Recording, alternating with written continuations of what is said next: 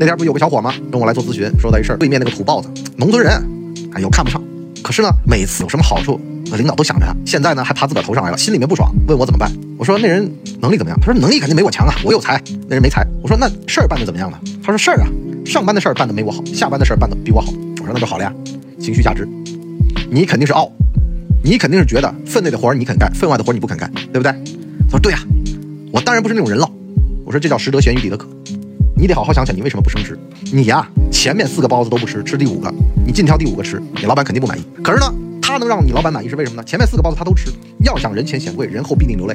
在无数个深夜里面，啊，老板让他加班，老板让他干嘛，他可能都很听话，该背的锅一个都不落下。有的时候让你们觉得蠢，实际上可能就是老板下的指令比较蠢，但是呢，他都默默的扛下来了。好多东西啊，你别看面上，看面上看不懂。而且吧，如果老板把他当心腹，他骂给你们看，你们还真以为这人跟老板不对付呢？